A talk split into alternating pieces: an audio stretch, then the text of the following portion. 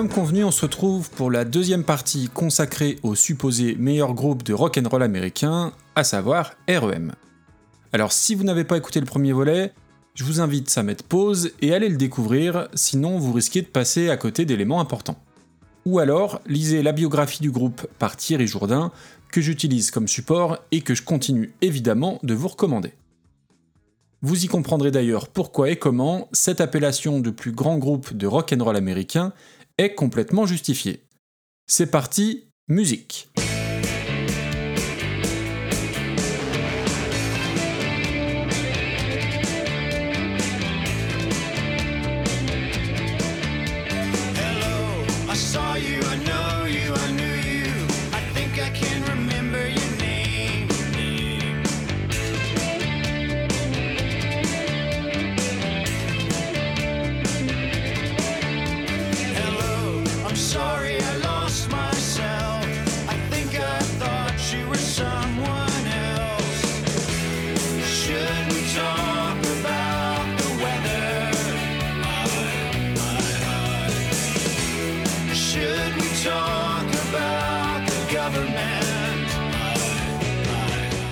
Avait laissé nos quatre Américains à la fin des années 80, après le succès très convaincant de l'album Green, dont vous venez d'entendre un extrait, via un petit bout de la chanson Pop Song 89.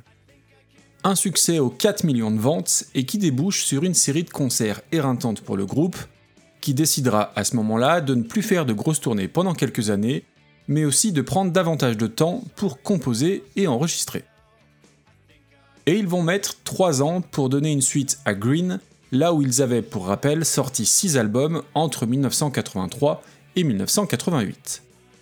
Nos Géorgiens vont mettre à profit ces 3 ans pour pas mal expérimenter sur le plan instrumental en vue du prochain album. Michael Stipe, lui, n'est pas là au début du processus de composition, il en profite d'ailleurs pour produire le premier disque d'un artiste également originaire d'Athens, Vic Chestnut, dont on reparlera peut-être un jour. Alors Peter Buck de son côté s'est un peu lassé des guitares électriques et s'est mis petit à petit à la basse et comme on l'a vu aussi à la fin de la première partie, à la mandoline. Et les trois musiciens continuent de prendre un malin plaisir à changer d'instrument. Et puis apparaît pendant ces sessions un cinquième membre officieux en la personne de Peter Holsapple, déjà guitariste et claviériste additionnel en live, et qui va jouer de la guitare et de la basse sur certains morceaux d'Out of Time. Et ce Out of Time, vous le savez, on l'a dit dans le premier épisode, c'est l'album qui va leur faire changer de dimension, qu'elle soit artistique et surtout commerciale.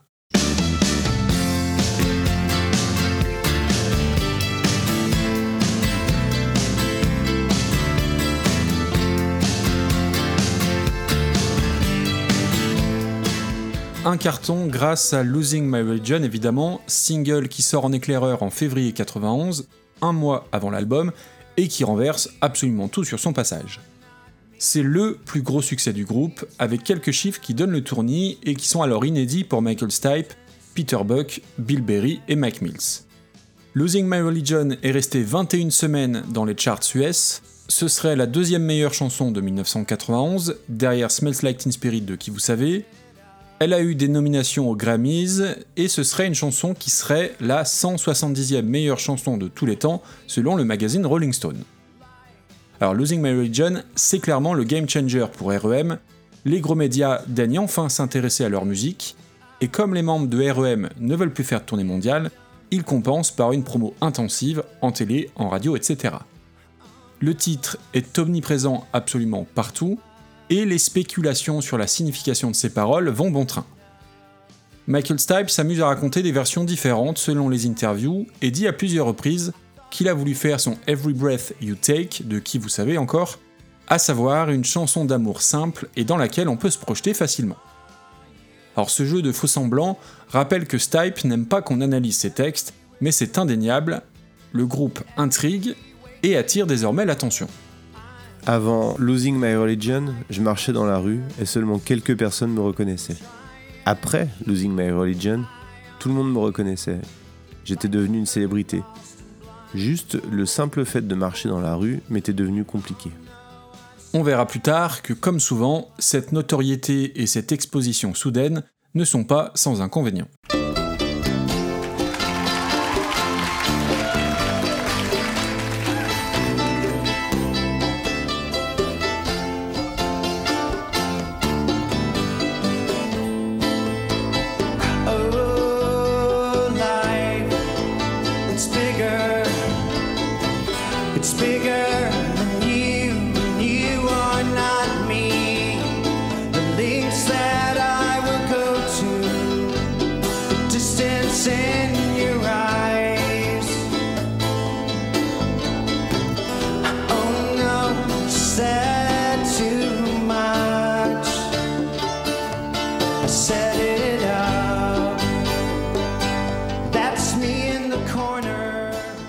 La première partie que je m'étais jamais lassé de Shiny Happy People, et bien figurez-vous que je me suis jamais lassé non plus de Losing My Religion, en tout cas pas sous la mouture MTV Unplugged qu'on vient d'écouter. Out of Time sort en mars 1991, donc avant la déferlante grunge de l'automne. Et je pense d'ailleurs que s'il était sorti en même temps que Nevermind, sa destinée aurait été évidemment tout autre. Ce septième album s'ouvre sur Radio Song, une chanson assez particulière puisque la première chose que l'on entend est la voix d'un rappeur, celle de KRS-One. Hey, I can't find nothing on the radio. Uh, yo, turn to that station.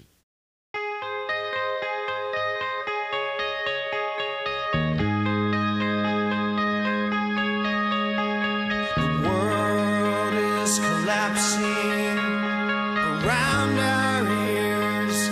I turned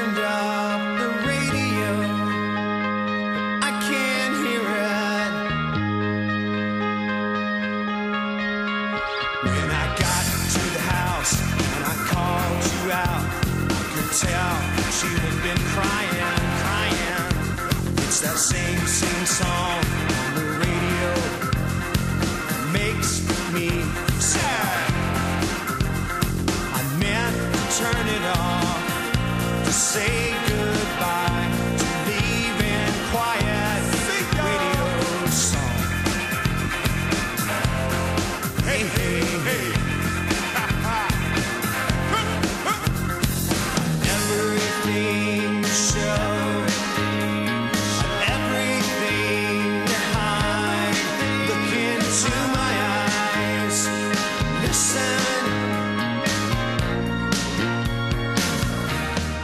Alors oui, le morceau a un peu vieilli, mais il s'inscrit dans la lignée de ce qui va devenir la mode un petit peu plus tard, à savoir mélanger pop et hip-hop, comme l'avait déjà fait à leur échelle Anthrax avec Public Enemy ou Aerosmith avec Run DMC. L'apport de KRS-One est court, mais le choix de faire appel à lui est tout sauf un hasard, puisqu'outre le fait qu'il soit originaire d'Athens, il est reconnu pour son engagement politique et son investissement dans le milieu associatif. On a tendance à beaucoup résumer Out of Time à Losing My Religion ou Shiny Happy People, mais outre Radio Song, on y trouve d'autres morceaux sans doute meilleurs encore. On a entendu l'extraordinaire Country Feedback à la fin de la première partie, enfin si vous avez vraiment écouté l'épisode jusqu'au bout, ça n'était pas complètement la dernière chanson. Et donc, ce serait injuste de laisser de côté des morceaux comme Low ou Belong, très sombres et qui tranchent avec la jovialité apparente de Out of Time. Et puis Out of Time, c'est également l'album de l'émancipation pour celui qui constitue l'arme secrète du groupe, et ça n'est pas moi qui le dis, c'est un proche de REM, un certain Eddie Vedder de Pearl Jam. Si REM avait une arme secrète, ça serait Mike Mills. L'arme secrète, c'est sa voix. Ce n'est pas juste une simple voix d'accompagnement, et c'est ce qui rend un si grand nombre de leurs chansons ensorcelantes.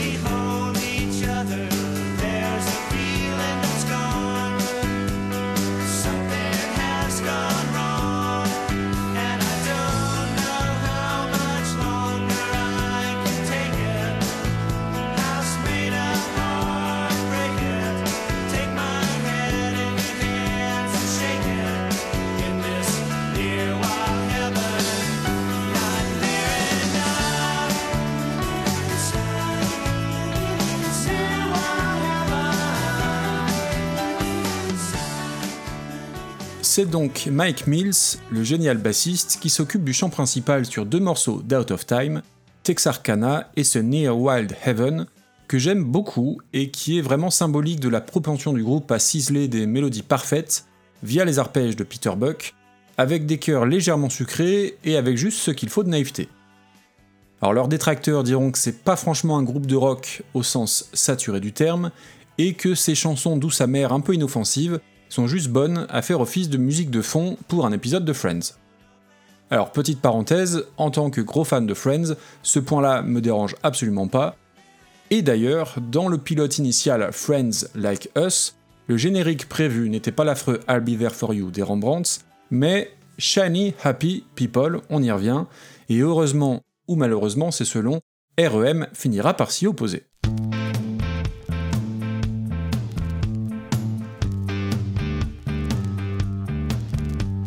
Pour en finir avec Out of Time, rappelons juste que si vous trouvez Shiny Happy People complètement naze, eh bien c'est tout à fait normal, puisque la volonté de Michael Stipe, à l'instar de la chanson Stand sur l'album Green, était de faire la chanson la plus stupide qui soit. Mission tellement bien accomplie que le groupe ne l'assumera pas toujours complètement. Je ne regrette pas cette chanson. Nous avons fait beaucoup d'argent avec, mais ce n'était pas pour ça que nous l'avons écrite. Nous l'avons écrite parce que les gars m'ont lancé un défi, celui d'écrire la chanson la plus stupide possible. J'ai dit ok, j'accepte le challenge. C'est donc de la musique bubblegum faite pour les gamins.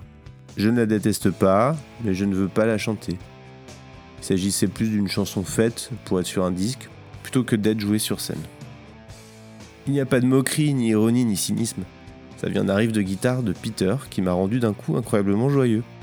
Le défi pour moi a été de trouver les bons mots qui iraient avec sa musique. Mais s'il n'y avait qu'une seule chanson qui était envoyée dans l'espace pour représenter la musique de REM, je préférerais autant que ça ne soit pas celle-là. En tout cas, si toutes les chansons stupides ressemblaient à Shiny Happy People, je me dis que ce monde irait bien mieux.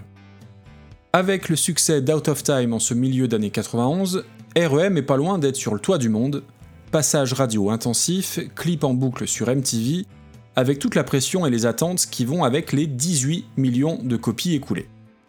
Alors de son côté, Bill Berry, le batteur, avec l'humilité qui caractérise le groupe, continue d'être prudent. Les groupes ne peuvent devenir cultes que sur la durée.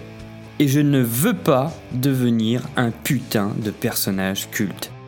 Nous en sommes arrivés là, c'est bien, c'est flatteur, mais les gens devraient plutôt sortir dans leur petit club près de chez eux et aller écouter le prochain nouveau groupe. C'est ce qu'est la musique alternative. Genre, vous avez eu bon cette fois, on verra si vous en êtes capable à nouveau.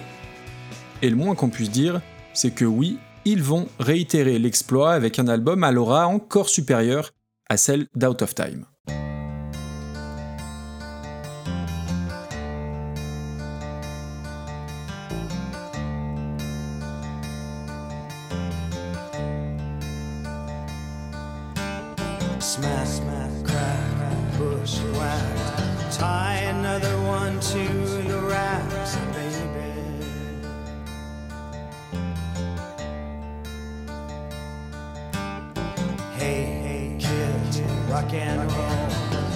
Nobody tells you where to go, baby.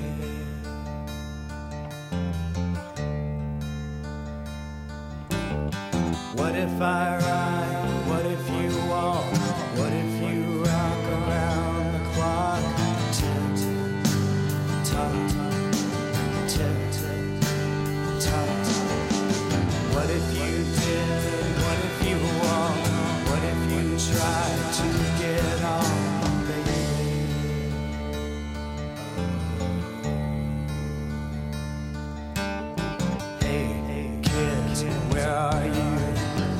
Nobody tells you what to do, baby.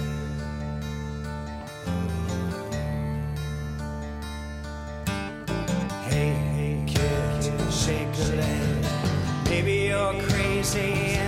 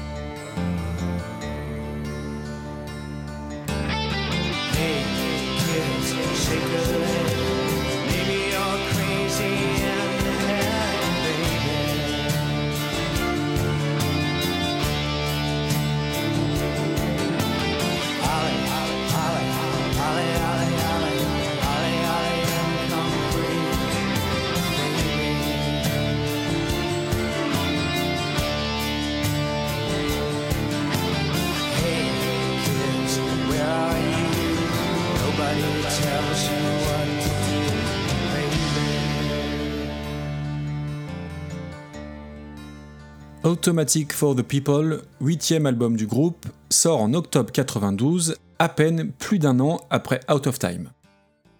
Encore une fois, il faut se rendre compte de l'incroyable densité d'excellents albums sortis par REM. Alors c'est un disque très particulier, souvent considéré comme le meilleur du groupe, ce dont je suis pas complètement convaincu, mais là n'est pas la question. Et ce qui fait que j'aime REM, c'est ce qui les rend parfois aussi un petit peu insaisissables, à savoir leur volonté de ne jamais faire deux fois le même album. Out of Time avait une image enjouée, fraîche et légère, et bien Automatic for the People sera son parfait contrepoint, un disque noir, folk, très acoustique, bien plus intimiste, et où une thématique principale se dégage, la mort.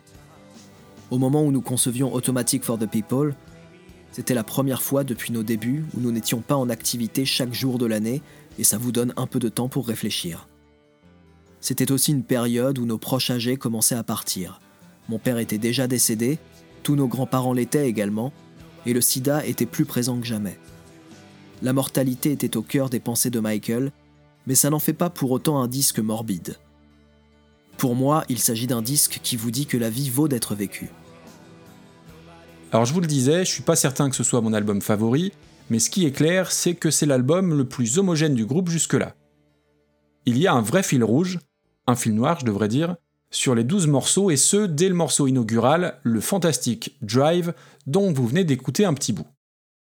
Drive qui est au passage un de mes morceaux favoris, notamment en raison du contraste entre ses couplets très acoustiques et les notes de guitare du refrain inhabituellement acérées.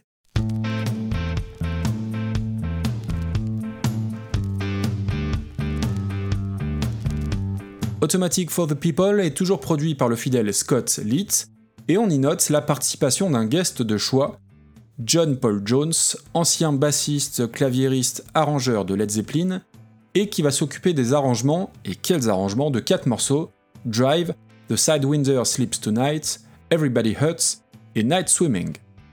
Et toujours au rayon casting de luxe, le groupe va faire appel à un photographe célèbre, chantre de l'argentique en noir et blanc, Anton Korsbin, bien connu pour être le faiseur d'images de U2 ou de Dépêche Mode entre autres, et qui s'occupera des photos du livret. Tout a été dit ou presque sur Automatic for the People, même Bono de U2, l'autre énorme groupe de rock de cette période, dira qu'il s'agit du meilleur album de country jamais enregistré. Et si la phrase peut paraître un peu débile au premier abord, je peux comprendre la métaphore dans le sens où il y a une vraie imagerie qui se dégage de l'écoute de l'album, côté roots désertique, sablonneux, lourd et dénué d'espoir, qui peut s'apparenter à certains codes de la country. Alors il y a Drive bien sûr, il y a Man on the Moon qui servira à la BO du film de Milos Forman, et il y a la très engagée Ignorland.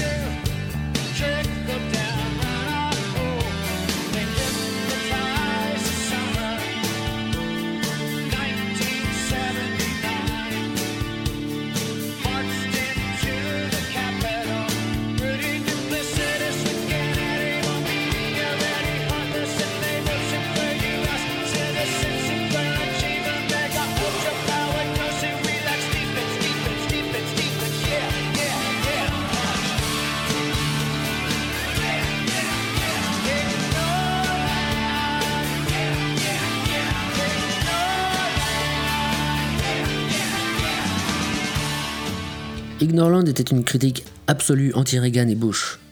C'était aussi un message à l'Amérique.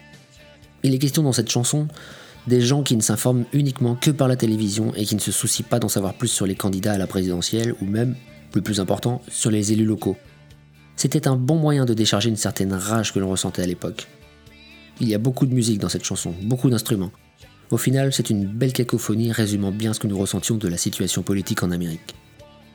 Les messages du groupe sont clairs, on est très loin des collages de mots des premiers albums qui rendaient les paroles ininterprétables.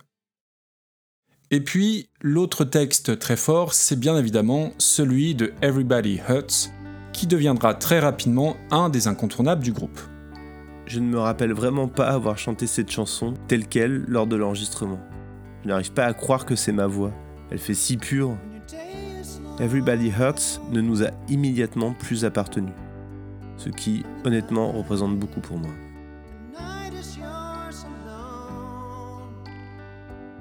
Je vous l'ai dit, Barry, Mills et Buck se plaisent en studio à échanger leurs instruments pour amener davantage de spontanéité. Et c'est Bill Berry, le batteur, qui un jour trouve le motif principal à la guitare, qui va ensuite composer la majorité du morceau. Et puis, à force d'essais répétés pour trouver les bons arrangements, la version finale est adoptée. Et l'ironie du sort, c'est que le compositeur principal, Bill Berry donc, ne joue d'aucun instrument sur la version album, puisqu'on y entend, outre Michael Stipe, Mike Mills, Peter Buck et une boîte à rythme. Alors c'est typiquement le genre de dénouement qui se serait mal fini dans n'importe quel autre groupe de rock, mais pas chez REM où pour rappel, toutes les chansons sont co-signées des quatre membres. Et puis il y a la voix et les mots de Michael Stipe qui n'a cette fois-ci jamais caché leur signification, à savoir que la chanson s'adressait en particulier aux adolescents qui auraient des pensées suicidaires et qu'il était toujours possible de s'en sortir. If you feel like you're alone, no, no, you're not alone. When you're sure you've had enough of this life, well, hang on. Si tu te sens seul, dis-toi que non, tu n'es pas seul. Quand tu penses en avoir assez de cette vie, accroche-toi. Un message simple et fort, et qui malheureusement n'empêchera pas un jeune homme de mettre fin à sa vie en écoutant intensément l'album et cette chanson avant de se tirer une balle dans la tête, un certain Kurt Cobain.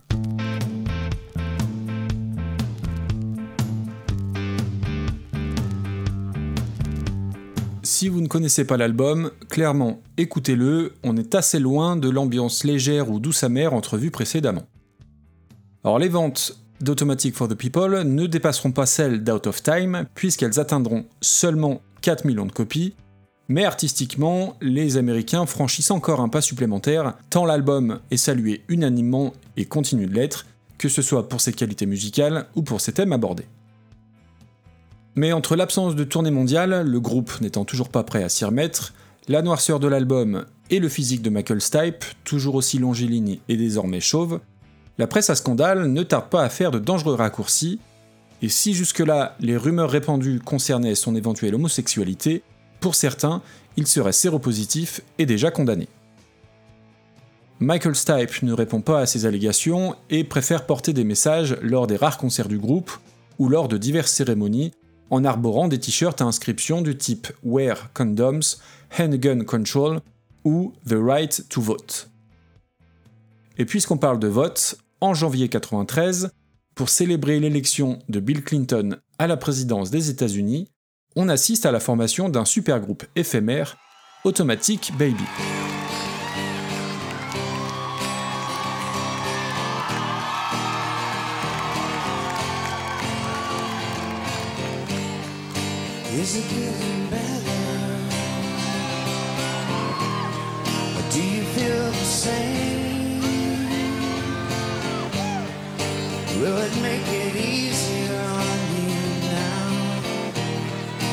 Got someone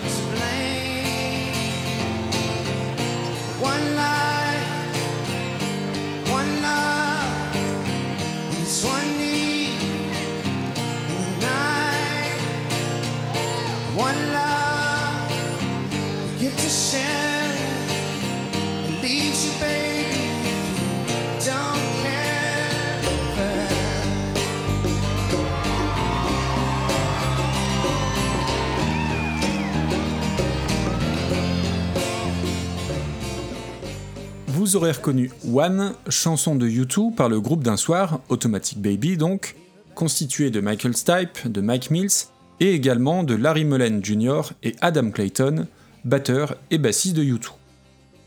Le nom du groupe, Automatic Baby, étant bien sûr une contraction des deux albums en vogue de l'époque, Automatic for the People et Artung Baby. Et je comprends qu'il n'ait pas choisi l'inverse, Artung People, c'est un peu plus angoissant. Alors la suite, pour REM, c'est un ultimatum, lancé par le batteur Bill Berry, qui prône un retour au rock et aux guitares, sous peine, ni plus ni moins, de quitter le groupe. Et là encore, on peut saluer la réaction des trois autres musiciens, qui acceptent sa requête, ce qui leur permet une fois encore de ne pas faire deux fois de suite la même chose. Nous sommes en 1994, la grunge est passée par là, et le groupe va sortir son album le plus incisif, le plus saturé.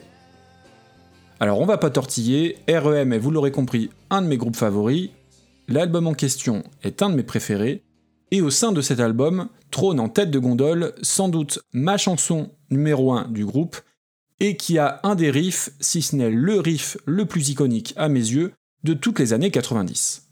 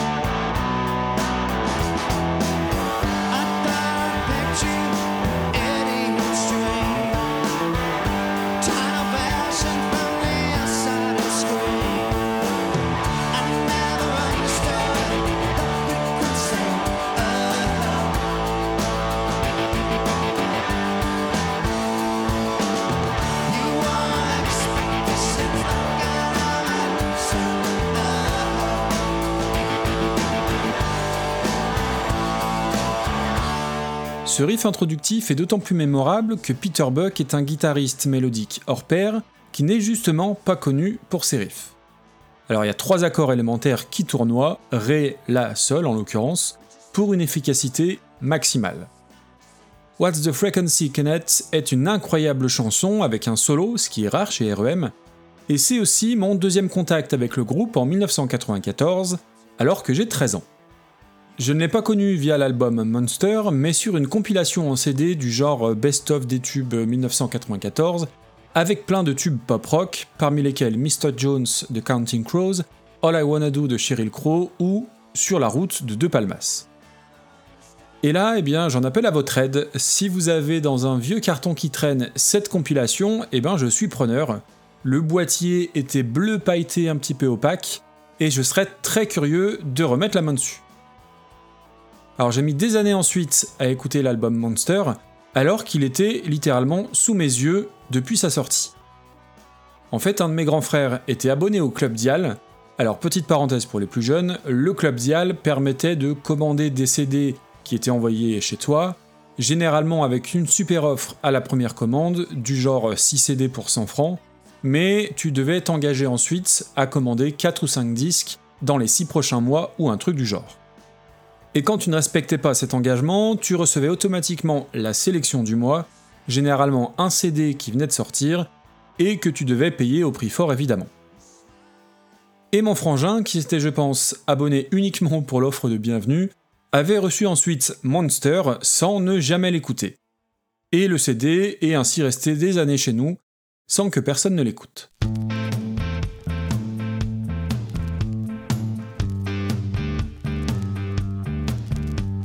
Encore aujourd'hui, je suis assez étonné des critiques souvent mitigées sur cet album. Et c'était en réalité déjà un petit peu le cas à sa sortie. Beaucoup de personnes ont abandonné Monster aux premières écoutes. Certains ne devaient pas être de vrais fans, elles ne voulaient juste qu'un Automatic for the People 2. Nous avons trouvé cette façon de voir les choses vraiment regrettable. J'ai horreur quand les choses se répètent. Ça n'a aucun intérêt. D'autres euh, étaient des fans depuis longtemps, mais trop puristes, et avaient dû devenir tout simplement trop grands dans leur tête pour la musique. Ils ont dû se marier, avoir des enfants, un vrai travail, et ils sont passés à autre chose. Ça arrive, la vie continue. Les gars de REM ont voulu faire un album rugueux et ils y sont parvenus. Cet aspect abrasif se traduit autant par les sonorités de guitare que par la voix de Michael Stipe, pleine d'effets ou trafiquée sur une bonne partie des morceaux. Monster sort donc en 1994 et est marqué du saut du grunge. On disait juste avant que Bill Berry voulait faire un disque rock, ce qui se remarque par des compos très électriques et cette ambiance épaisse et tordue. Ce résultat a été facilité par l'installation de Peter Buck à Seattle pour s'imprégner du son de la ville côtière américaine. Peter avait acheté une maison et fondé une famille à Seattle. Kurt Cobain et Courtney Love habitaient la maison juste à côté, et il y avait toute l'influence de Seattle du début des années 90. Nous avions déjà évoqué ça quand nous avions trouvé le titre pour Out of Time. C'était une private joke entre nous. Malgré toute la volonté et l'énergie que nous mettions pour tenter d'être cool au bon moment, on a toujours été soit en avance, soit en retard par rapport au mode. Voilà un nouvel élément quant à la possible méconnaissance du groupe ici en France, le fait d'être toujours un petit peu en décalage avec les modes du moment. Comme Monster sort en septembre 94, c'est pas tant que la mode du grunge est passée, mais le suicide de Kurt Cobain a sérieusement mis un coup de frein au mouvement. Un Kurt Cobain dont l'ombre plane toujours au-dessus de REM. On le sait, le leader de Nirvana était très admiratif de la façon qu'avait REM de gérer leur carrière et leur musique. Et l'écoute d'Automatic for the People aurait influencé la direction artistique apportée par Cobain sur leur MTV Unplugged à New York. Un concert d'ailleurs où Michael Stipe était invité et auquel il n'assista pas pour plein de raisons, ce qui reste encore aujourd'hui un immense regret pour lui. Les deux hommes étaient très proches, des projets musicaux communs étaient évoqués, et Michael Stipe est le parrain de Frances Bean, fille de Kurt Cobain et Courtney Love. Le groupe va dédier une chanson à Kurt Cobain, justement sur Monster.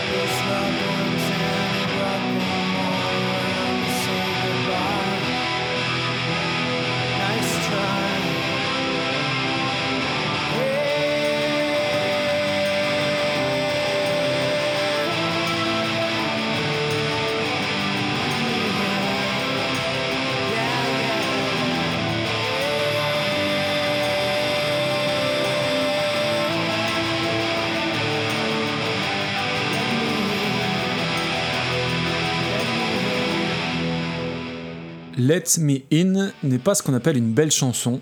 Les couches de guitare sont volontairement cradingues et un petit peu dissonantes, mais dès lors qu'on lit le texte et qu'on sait à qui elle est adressée, elle prend une toute autre dimension, et j'ai toujours quelques frissons en l'écoutant. Monster est dans mon top 3, je pense, de mes albums préférés de REM, et outre les morceaux évoqués, il y a beaucoup de grands moments à retenir. Alors je pense à Crush with Eyeliner, écrite juste après la mort de River Phoenix, autre proche de Stipe, et qui voit la participation de deux guests, Thurston Moore de Sonic Youth à la guitare et Eddie Vedder sur les chœurs. Alors c'est très furtif pour Eddie Vedder, mais quand on le sait, on n'entend plus que ça. Il y a aussi Bang and Blame, I Took Your Name qui sont fantastiques, et Strange Currencies, une balade dont on ne parle jamais et qui mérite d'être connue. Vous irez bien sûr écouter tout ça. Alors Monster est un disque important, mais qui a le défaut de ses qualités, à savoir qu'il est très ancré dans les années 90 avec ce son si caractéristique des productions de l'époque, mais que personnellement j'adore. Et au rang des anecdotes qui n'en sont pas complètement, et que j'ai appris grâce au livre de Thierry Jourdain, c'est ce nouveau super groupe éphémère formé en 94 du nom de Backbeat Band, en lien avec le film Backbeat qui retrace le début de la carrière des Beatles à Hambourg. Un super groupe avec une seule représentation lors des MTV Movies Awards et avec un casting 5 étoiles jugé plus tôt. Greg Dully d'Afghan Wigs au chant, Thurston Moore de Sonic Youth et Dave Perner de Soul Asylum aux guitares, Mike Mills donc de REM à la basse et Dave Grohl à la batterie. Je vous mettrai la vidéo YouTube sur les réseaux sociaux où on les voit reprendre deux ou trois morceaux, dont Helter Skelter des Beatles.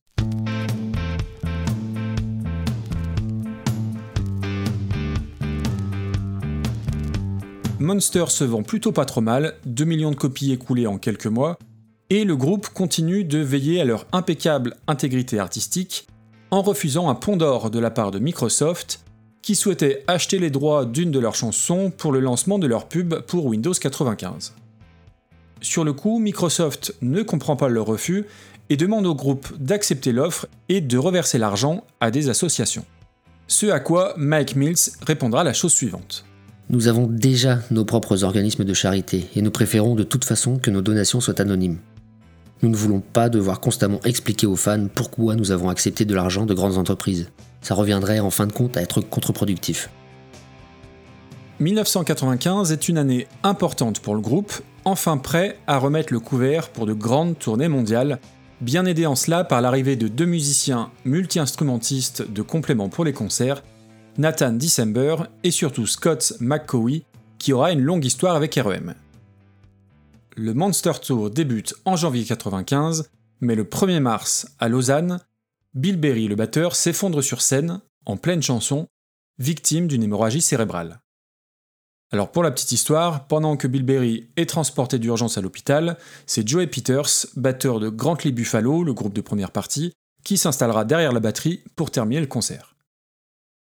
Bill Berry ne doit la survie qu'à la rapidité de l'intervention des secours ainsi qu'à la qualité de soins prodigués en Suisse. Alors le reste de la tournée européenne va être annulé évidemment, y compris les quatre dates françaises, alors que le groupe s'était enfin frayé un chemin vers la reconnaissance chez nous, puisque tous les concerts français affichaient complet. Comme quoi, quand ça veut pas, ça veut pas.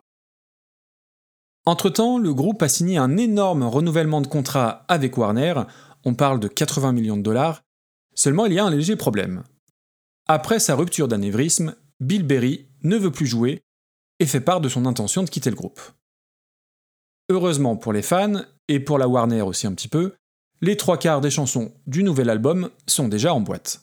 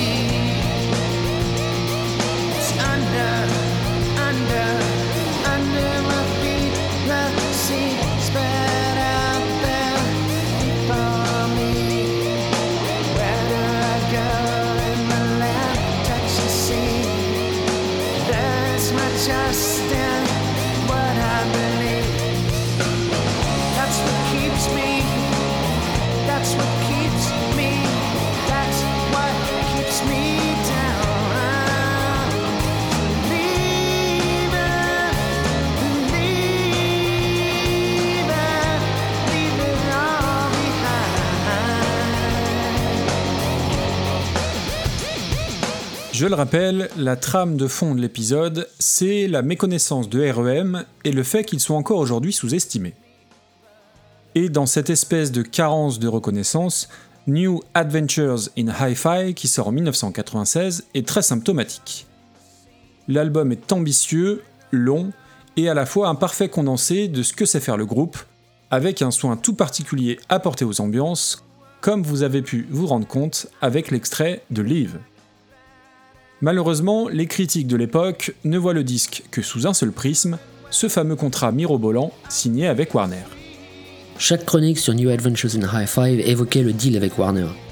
Beaucoup de bonnes critiques, de compliments, mais au final ce sentiment qu'il était dit que l'album ne méritait pas non plus tout cet argent qu'on avait signé. Je pense que c'est l'un de nos disques les plus sous-estimés. Je pense que c'est un disque courageux et également étrange.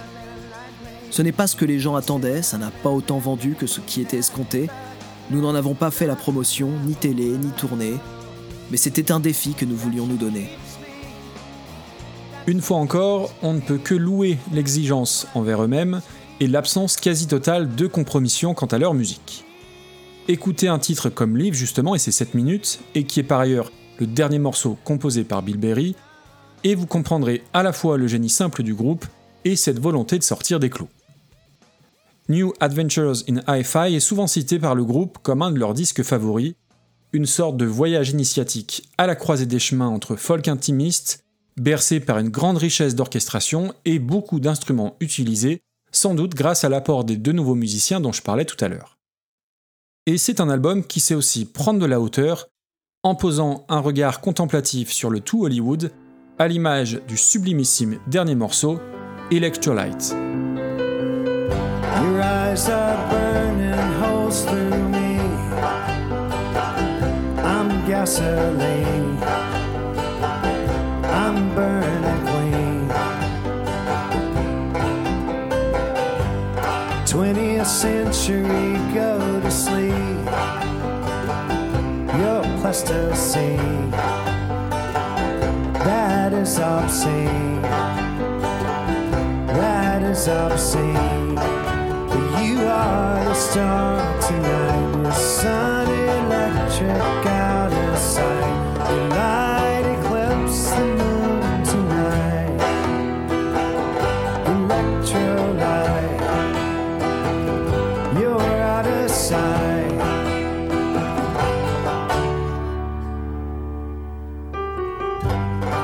Je ne sais pas pourquoi, et parfois il faut pas chercher d'explications rationnelles, mais ce morceau me fait monter les larmes comme peu d'autres, en particulier cette version acoustique et son pont presque country, et où on y croise Steve McQueen, James Dean flânant sur Mulholland Drive.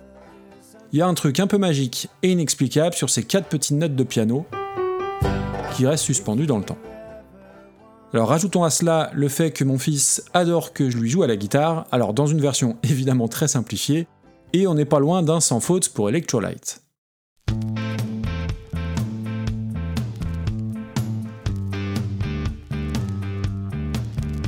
Du temps s'est écoulé depuis sa sortie, à savoir 1996, et New Adventures in Hi-Fi est régulièrement réhabilité et figure parfois dans la liste des très bons albums des 90s. Et c'est d'ailleurs pas un hasard si le morceau que j'ai choisi pour clore l'épisode provient de ce dixième album. Mais on n'en a pas tout à fait fini, ni avec le groupe, ni avec son histoire.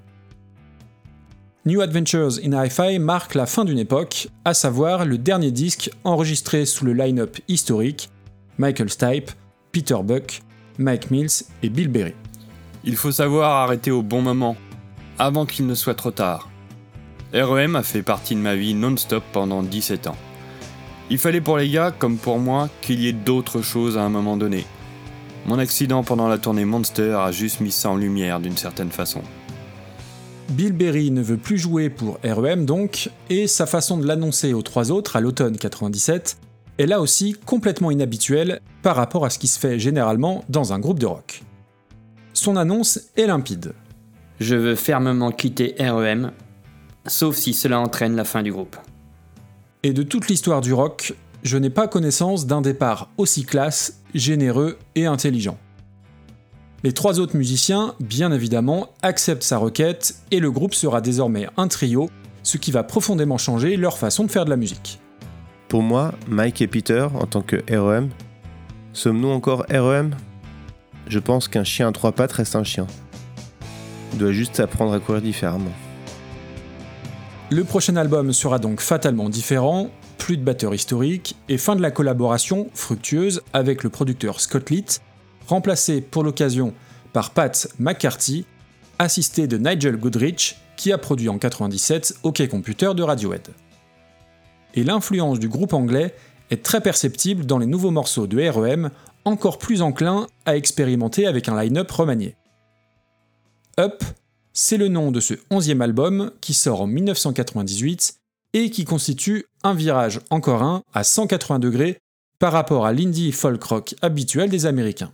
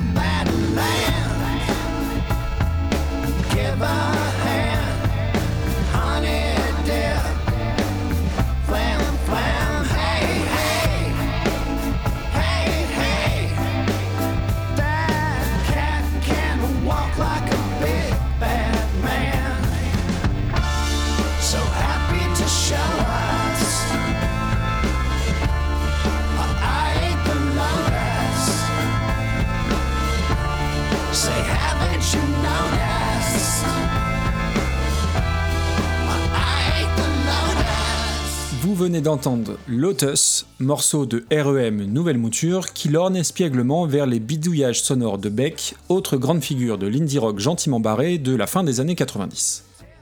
Et si le groupe utilise beaucoup de samples et de boîtes à rythme sur l'album, deux batteurs se relaient sur le disque.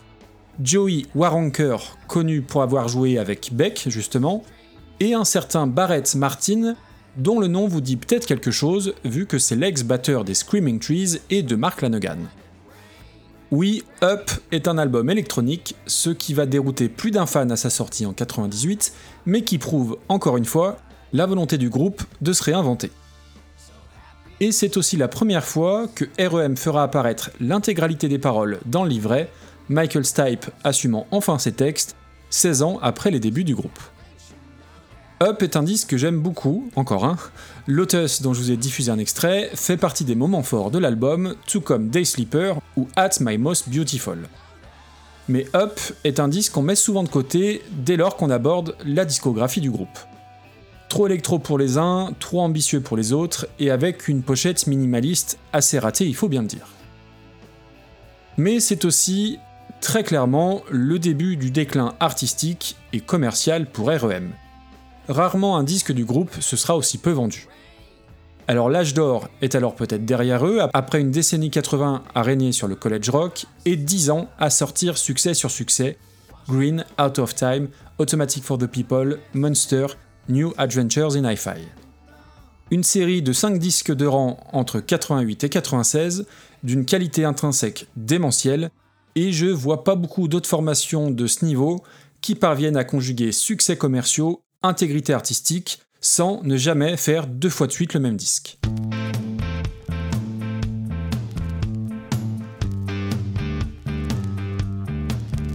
À l'aube du 21e siècle, et suite au succès disons mitigé de Up, Michael Stipe, comme à son habitude, va prendre temporairement le large. Il joue, chante sur disque ou sur scène très régulièrement avec son ami proche, Patti Smith, tout en devenant producteur exécutif de films, de Velvet Goldmine à Dans la peau de John Malkovich, en passant par Man on the Moon de Milos Forman, film dont la BO utilise deux morceaux de REM, Man on the Moon sur Automatic for the People et The Great Beyond composé pour l'occasion. Et puis REM se met en tête de repartir sur les routes, donner vie sur scène à Up aux États-Unis et en Europe, et embaucheront pour l'occasion un nouveau membre, Ken Stringfellow, multi-instrumentiste de grand talent, mais surtout fan inconditionnel de REM depuis des années, et qui rejoint donc la longue liste des fans ayant fini par intégrer le groupe de leurs rêves entre Jason Newsted et John Frusciante au hasard. REM joue à Bercy en juillet 99 avec une invitée de luxe en première partie, Patti Smith, et ce sera la première fois que le groupe remplira une salle parisienne. REM, ragaillardi par le succès de cette série de concerts, enchaînera en 2001 avec le très solaire Reveal, un album tout à fait honorable, porté par un single qui a beaucoup tourné en radio à l'époque, mais dont je vous diffuse une fois encore un extrait de la version unplugged.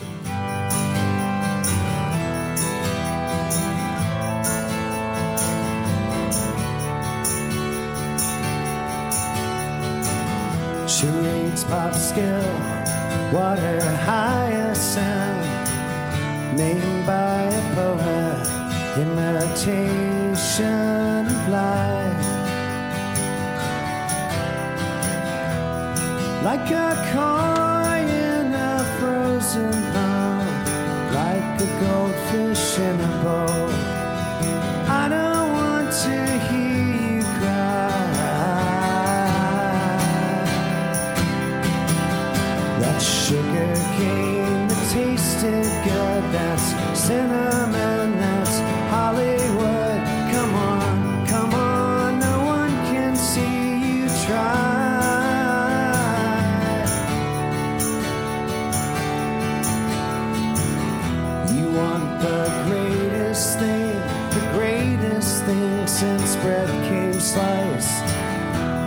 Got it all, you've got it sized. Like a Friday fashion show teenager, freezing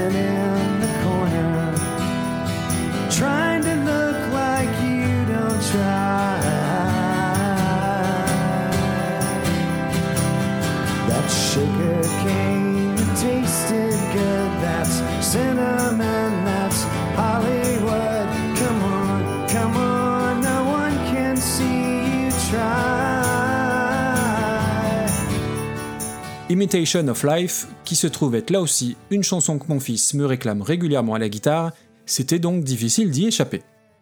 On retrouve en tout cas cette couleur un peu mélancolique à la Losing My Religion, et qui va redonner un petit coup de fouet, alors assez léger, à la carrière du groupe. S'en suivront trois autres albums, le seul dispensable à mon sens Around the Sun en 2004, le très rock Accelerate en 2008 et Collapse Into Now en 2011, 15e et ultime album du groupe et qui sont plus que recommandables.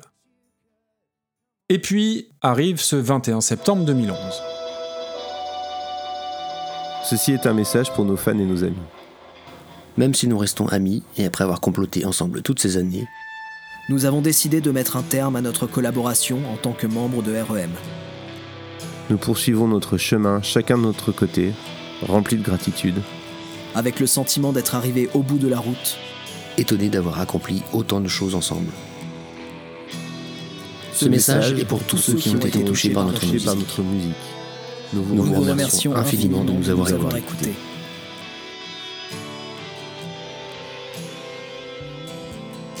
Les mecs d'REM soignent leur sortie, tout comme ils ont soigné toute leur carrière.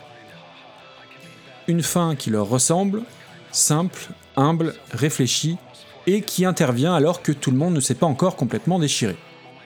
Ce qui peut une fois encore surprendre dans le monde du rock. Et donc non, REM n'est définitivement pas un groupe comme les autres. Nous avons juste essayé d'être honnêtes et droits, dire que c'était fini, que nous n'avions plus la volonté de tourner et de faire des disques ensemble en tant que groupe. Nous ne voulions donner de faux espoirs à personne. Je suis vraiment heureux que REM ait arrêté en 2011 avec les mêmes idéaux qu'à nos débuts en 1980. Mais quelque part, comme je l'ai déjà dit, le groupe existe toujours, nous avons juste arrêté de faire des disques et des concerts. Aujourd'hui, quand je regarde l'histoire de REM dans le rétro, il n'y a aucun regret possible.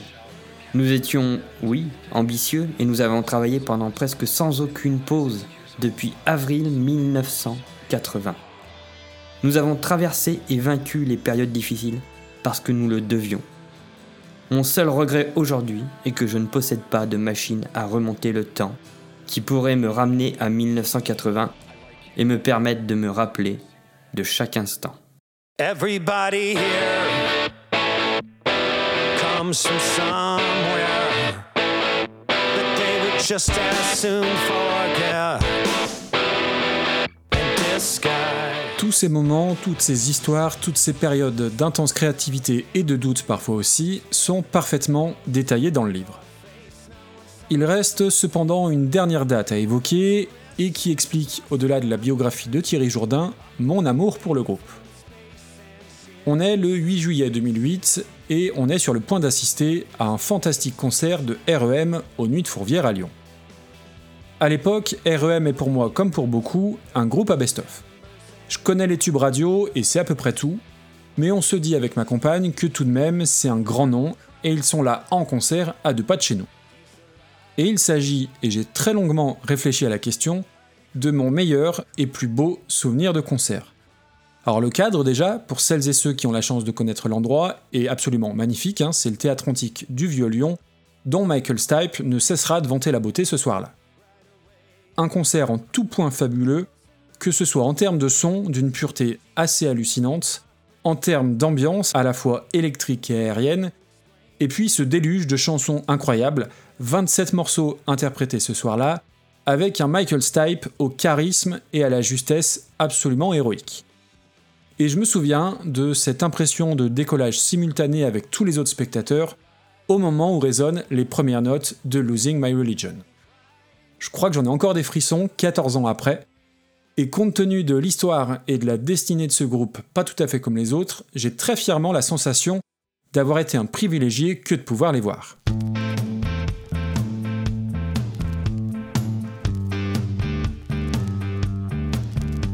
On arrive à la fin et on pourrait disserter encore longtemps sur l'importance du groupe, son influence et l'héritage laissé. Là-dessus, je pense que toute une frange de l'indie rock américain ne serait pas tout à fait la même sans REM. Je pense notamment à un groupe comme The National, avec qui il partage d'ailleurs cette image de groupe de bobos engagés et un peu intello aussi. J'espère en tout cas que grâce à ces deux épisodes, vous aurez appris des choses sur REM, sur leur musique, et surtout évidemment que ça vous incitera à aller les écouter. En tout cas, merci de m'avoir écouté jusque-là. Vraiment, ça a été un gros projet pour moi avec sans doute le travail d'écriture le plus compliqué depuis le début du podcast. Et évidemment, si ça vous a plu, faites-le savoir autour de vous, les réseaux sociaux et sur les différentes plateformes de notation de podcast.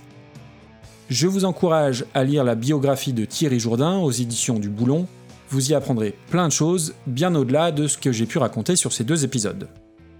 Un grand merci à mon super groupe à moi, Martin, Benjamin, Thomas, Mergreen, qui ont brillamment interprété mes Michael Stipe, Peter Buck, Mike Mills et Bill Berry. Allez écouter leurs podcasts respectifs, si vous ne les connaissez pas déjà évidemment, et dans tous les cas, je vous mettrai les liens dans les notes. Un immense merci à Blue Monday qui, comme d'hab, a relu tout ça et m'a suggéré des modifications qui étaient, comme d'hab, tout à fait judicieuses. Et merci aussi à mon copain d'âme pour avoir prêté sa voix, notamment pour incarner Eddie Vedder.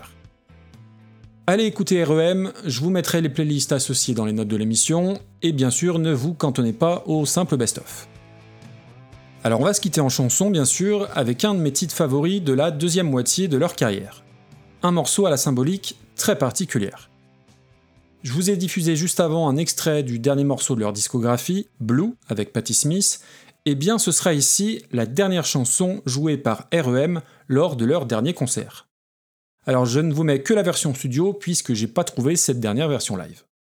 Je vous laisserai consulter le texte, cela a son importance puisque Michael Stipe lit une lettre sous une forme très poétique, lettre qu'il a écrite mais n'a jamais envoyée à son ami River Phoenix, disparu tragiquement en 1993. La chanson s'appelle Ebo the Letter, longue complainte poétique et bourdonnante, grâce justement à la guitare de Peter Buck, qui utilise donc le Ebo, un appareil qu'on plaque contre les cordes, pour obtenir une résonance particulière. Et à noter qu'il existe une version live avec Tom York de Radiohead que je vous partagerai plus tard. Ebo the Letter est une chanson dont le petit motif de guitare qui revient me hante littéralement et m'obsède tout autant que les chœurs flottants, majestueux, presque gothiques de Patti Smith. Un morceau qui me fait penser que oui, REM est peut-être définitivement le plus grand groupe de rock'n'roll américain. Bonne écoute et à bientôt.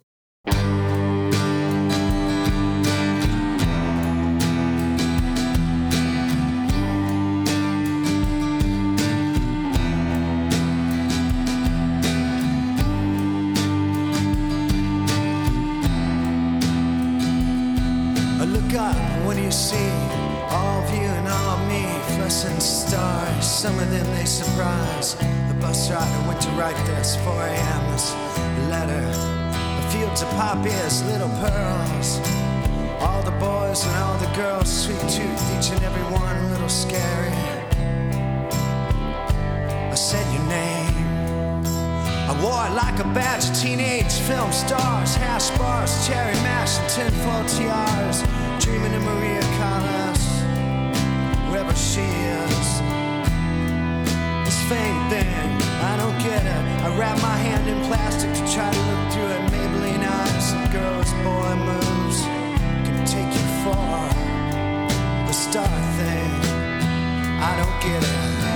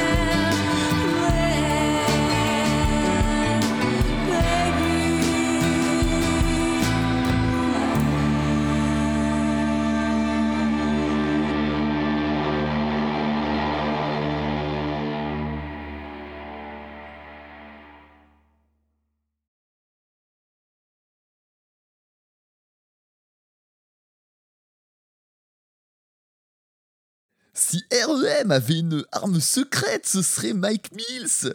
L'arme secrète, c'est sa voix. Ce n'est pas juste une simple voix d'accompagnement, et c'est ce qui rend un si grand nombre de leurs chansons ensorcelantes.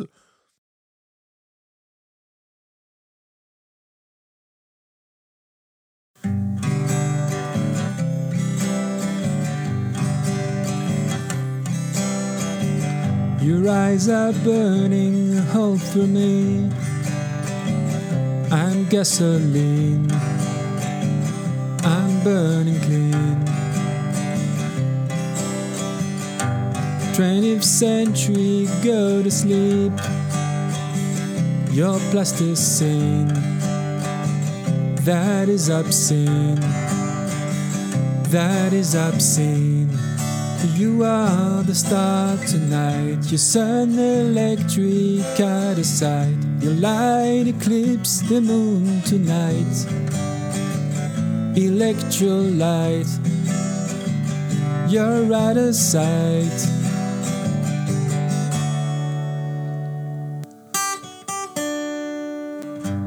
If I ever want to fly, Mulholland Drive. I am alive. Hollywood is under me. I'm Martin Chin. I'm Steve McQueen. I'm Jim Dean. You are the star tonight. Your sun electric out of sight. Your light eclipsed the moon tonight. Electrolyte. You're out of sight.